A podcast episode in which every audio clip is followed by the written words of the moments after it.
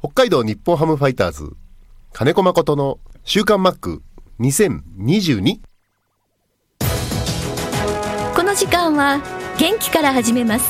総合リース業の中道リース株式会社の提供でお送りします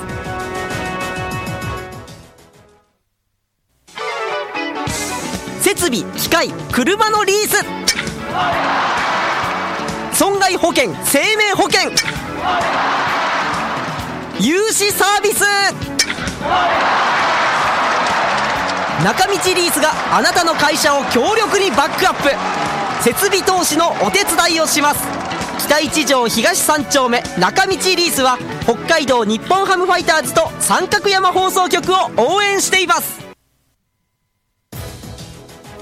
週刊マックは札幌市西区のコミュニティ FM 三角山放送局が FM76.2 メガヘルツでラジオ放送インターネットスマートフォンでもお送りしていますおはようございます安村まりですさあ今週の週刊マックは4月14日先週収録した音源からお送りします完全試合を達成したロッテの佐々木朗希投手のお話ですではどうぞえー今日は4月14日の木曜日なんですけども、週刊マークの収録ということで、私は三角山放送局のスタジオ、そしてマックが今、東京ですね。はい東京ですはい、ではお願いします。はいお願いしますはい。えーっとですね、たくさん今回は、あの、リスナーの方からの質問が届いているので、ポンポンポンと質問を投げかけながらやっていきますが、はいおは願いいします、、お願いします。あの、はい東京は暖かくなってますね。気候のなっ話からて。たんですけどうん。今日4月14日はい。寒いですあ雨であ、あ、なんか10度以上気温差ありますよね。今日はね、うんあのー本当に長袖2枚着ないと寒いですおー昨日までは半袖1枚で十分だったんですけどああ、ねえ。体調気をつけたいですね。そうですね、はいまあ、家の中にいるだけだからいいですけど、うんうんうん。はいはい。えーと、まずじゃあ一番最初この質問からいこうかな。4月の10日なんですけれども、はいえーロッテマリーンズの佐々木朗希投手がですね、はいすごい、素晴らしい試合をしたということで、このメッセージというか質問が来てます。佐々木朗希投手、ホセマシアスさんからですが、完全試合達成しました。ということで、タイトルがかかったようなあんな場面の時、守備の皆さんはどんな心境で臨んでいるんでしょうか。まこれた、ねかん、うんはいどうぞマックが現役の頃、そんな大一番の試合ありましたか、うんこれノーヒットノーランと完全試合は大きな違いで、はいはい。はい、完全試合、ノーヒットノーラン、僕、どっちも立ち会ったことはないんですけど、あ、そうですか。あのーあれだけ、日本シリーズの完全試合のやられた方だけ、あそっかそっか。はい、はい。えっとですね、守り手の心境から言ってたノーヒットノーランと完全試合と大きな違いなんです。はい。やっぱりエラーダメだから。うんうんうん。うん、で、これ、僕ね、1998年かな、1999年かな、はい。いや、違う な、2000年かな、それぐらいの時なんですけどえ、え。当時、カルロス・ミラバルっていうピッチャーがいまして、あ、ミラバル。はい。うん、その選手がね、9回、ワンアウトまで完全試合パーフェクト、千葉マリンスタジアムでやったんですよ。へえ。それでもう、ガチガチ、7回ぐらいから、やっぱ雰囲気あるから、そのそういう時のピッチングって、うん。これいっちゃうなっていうのがあるから、はい。ノーヒットノーランの時はさ、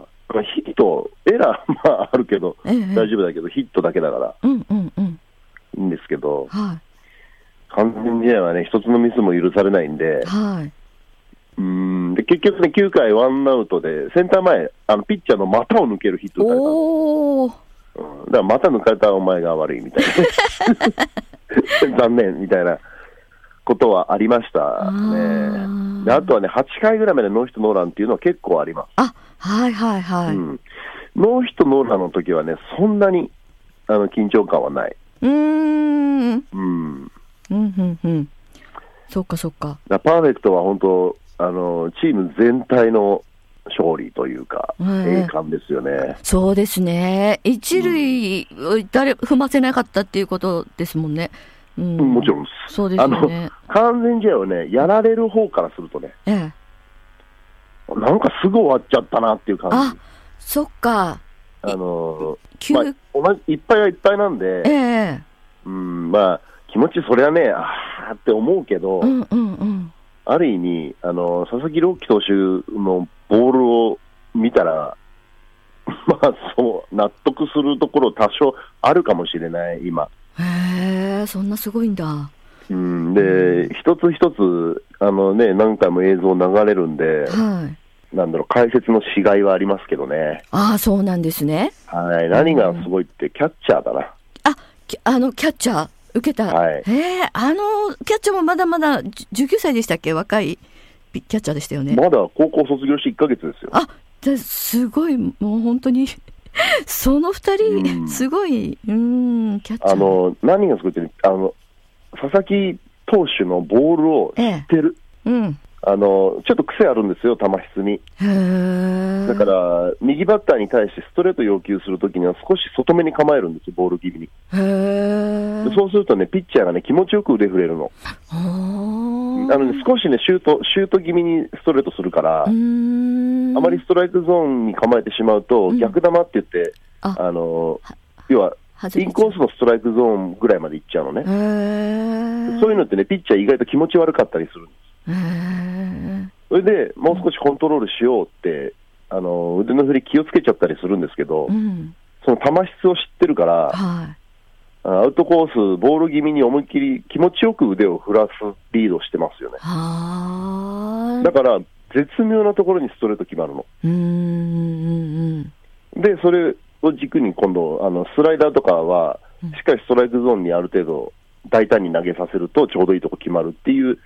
そのあー使い方を知ってる。うーん。だからね、無駄球が一球もないんですよね。ああ、なるほどね。う。うんん。本当、中6日で回るたび に、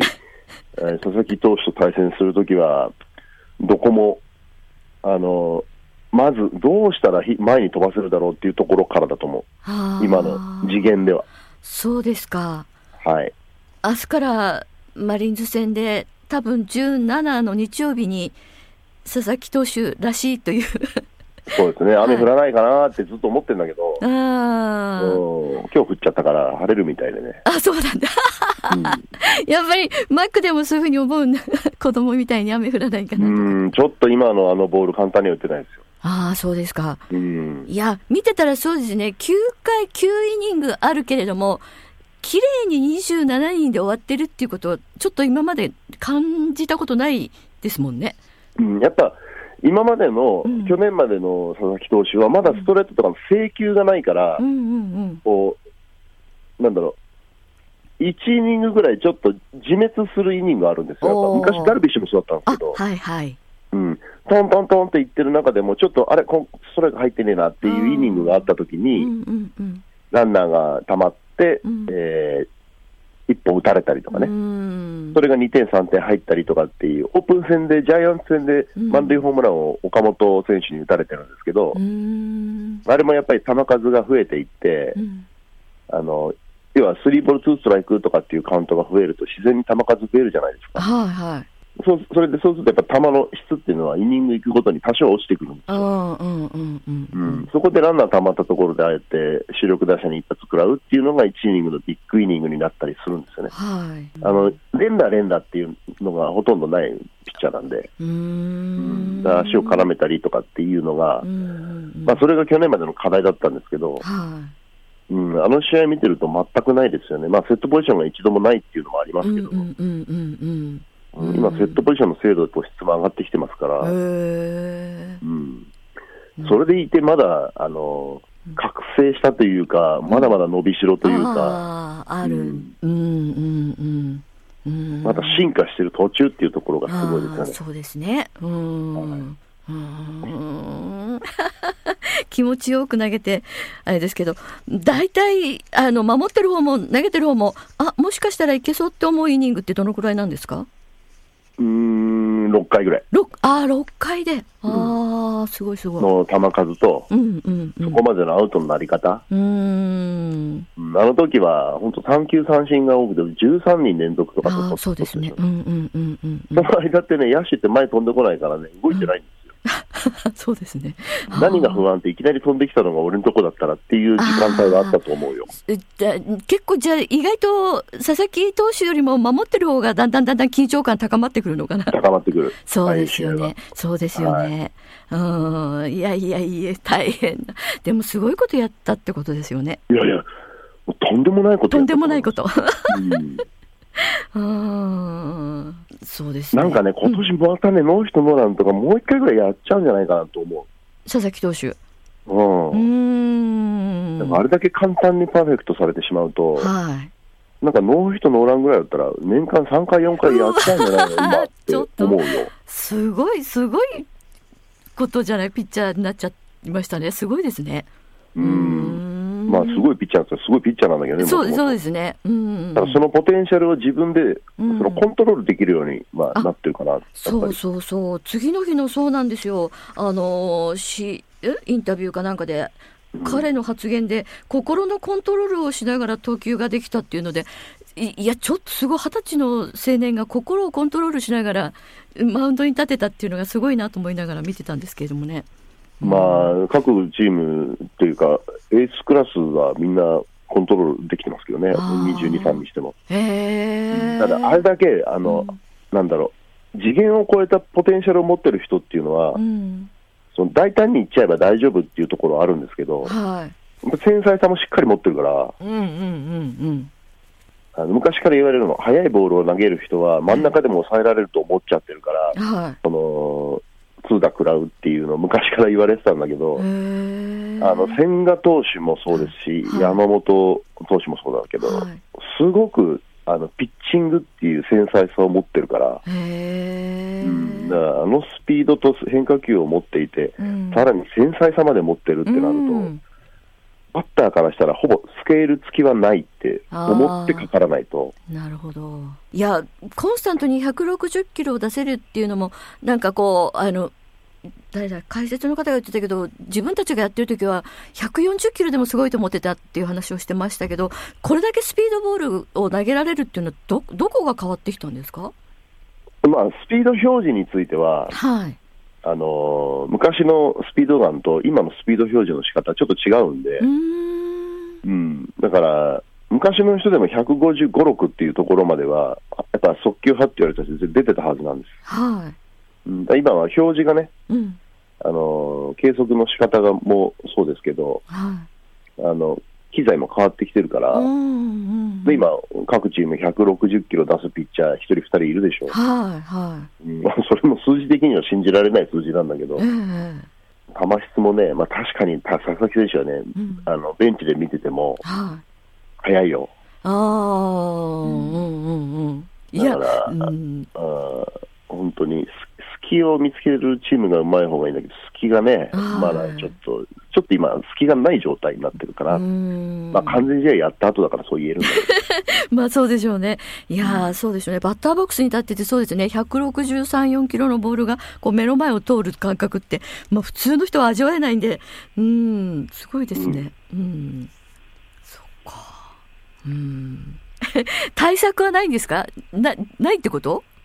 いや、対策、うん。だから、そういうところじゃないですか、そのあのーどのボールでストライクを取りに来てるかって、そのボールをはじき返すしかないんですよね、ああ、はいはいはい。うんあとは、その時の状態によって、そのどうしてもさ三振したくないと、すぐ打ちに行きたくなるなんじゃない、うんうんでもボール、え気味なのに、何でもかんでも打ちに行ったら、うん。どんどん相手有利になっていっちゃうじゃない、うん。は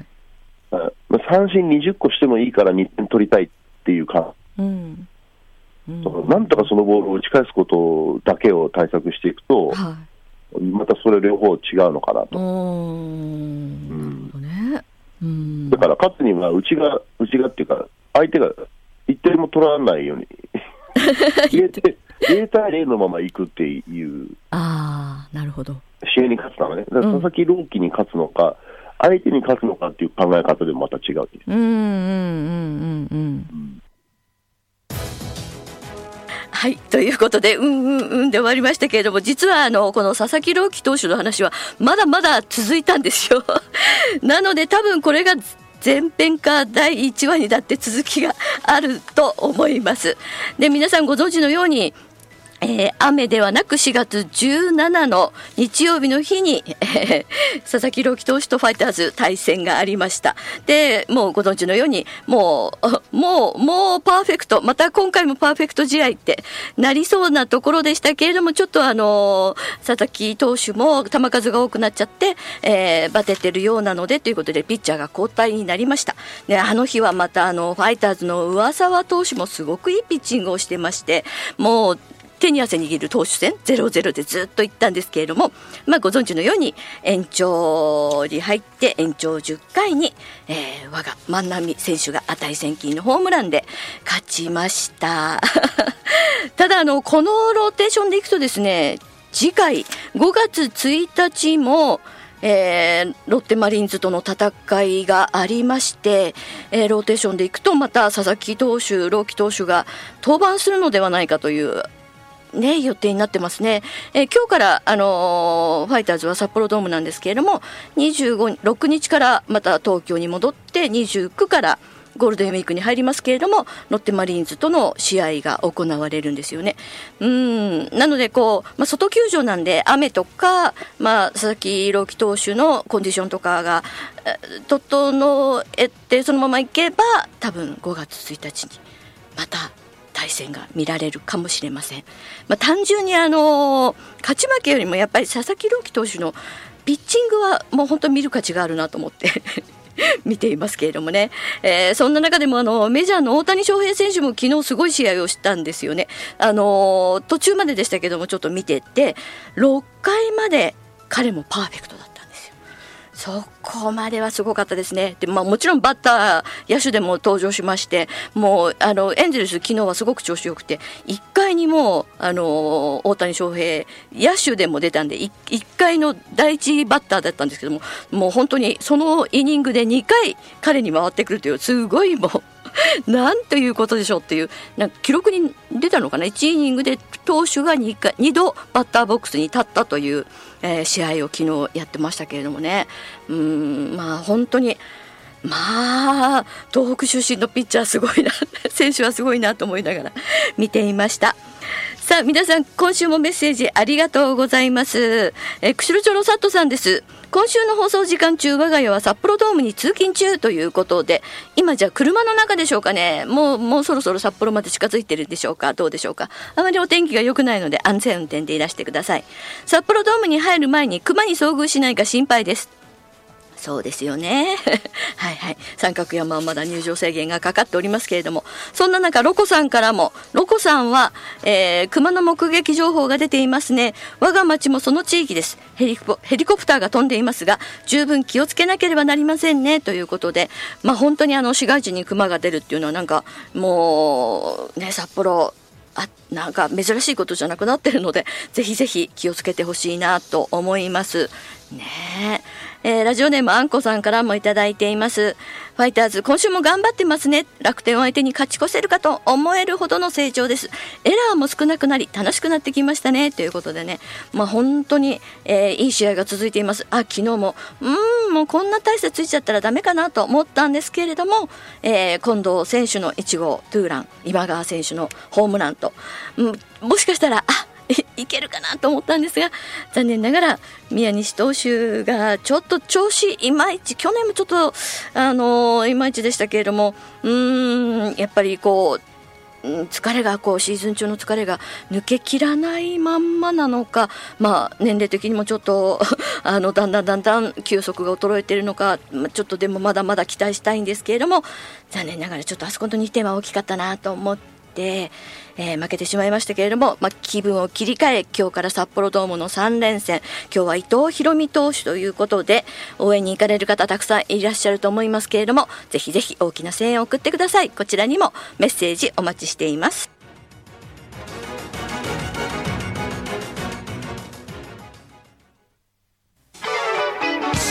設備機械車のリース